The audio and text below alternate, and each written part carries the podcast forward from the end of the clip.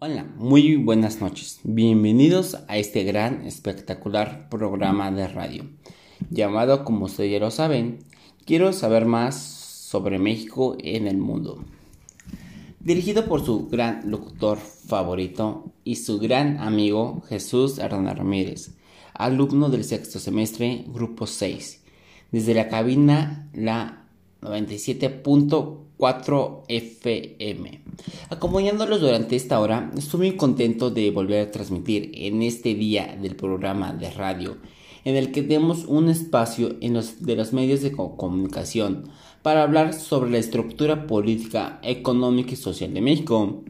Ah, comenzamos con un interesante tema, pero interesante las relaciones económicas de México con Alemania.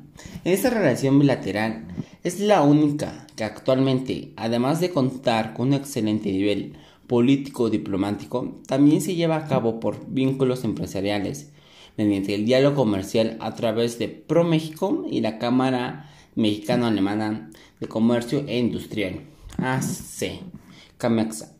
Además, en el mismo nivel, empresas mexicanas que están en contacto con sus contrapartes por un medio de ferias internacionales en el territorio alemán.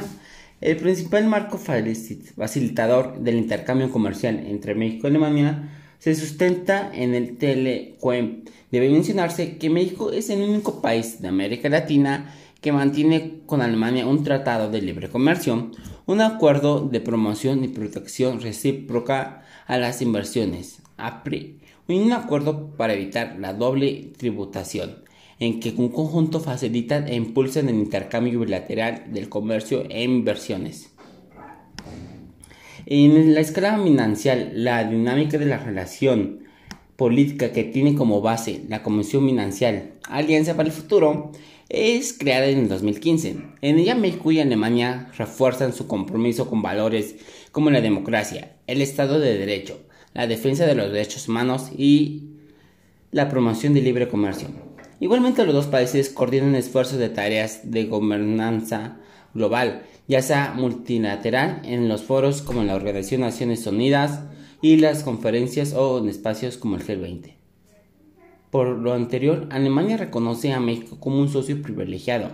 En el 2019, Alemania ha manifestado su interés en apoyar la iniciativa del Gobierno de México para el desarrollo del sur mexicano y Centroamérica, el denominado Plan de Desarrollo Integral.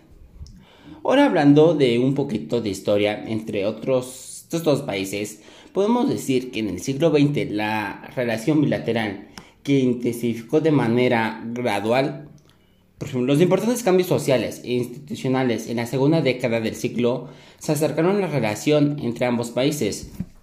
Las muy distintas orientaciones políticas que Alemania y México desarrollaron en los años 30 dieron pie a una relación crecientemente tensa.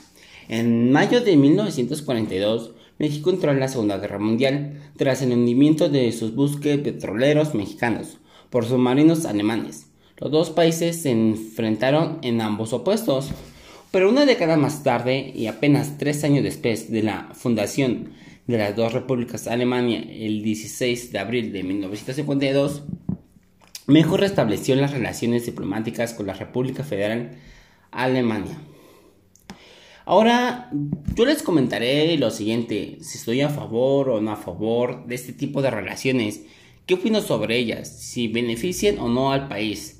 ¿Y de qué manera? Bueno, para mi parecer, mi punto de vista, estoy a favor, ya que considero que si apoya la economía de México y de esta manera se beneficia el país, de la manera las empresas mexicanas con presencia en Alemania incluyen sectores como el de la construcción, el automotriz, los insumos industriales, el químico y el energético.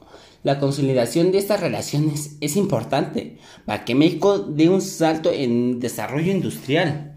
También opino que es una ganancia bilateral. Tanto México le aporta a Alemania como Alemania le aporta a México. Por ejemplo, los principales productos importados por Alemania son maquinarias, vehículos, productos químicos, alimentos textiles y metales. Bueno, básicamente Alemania exporta maquinarias, vehículos, productos químicos y equipamiento para el hogar. Los principales productos que importa México de Alemania son las máquinas, aparatos, artefactos mecánicos, con una participación del 26.9% del total. También destacan automóviles, tractores, autopartes, accesorios, máquinas, aparatos y material eléctrico, plásticos y sus manufacturas, y aparatos de óptica. Entonces, por ello yo opino que hay ganancias en los ambos lados, tanto como Alemania como México. Pero ustedes envíenos sus mensajes a través de nuestras redes sociales. Díganos sus puntos de vista. Si lo está, estaremos hablando en el siguiente programa. Los espero, lo estaré leyendo. Hasta luego.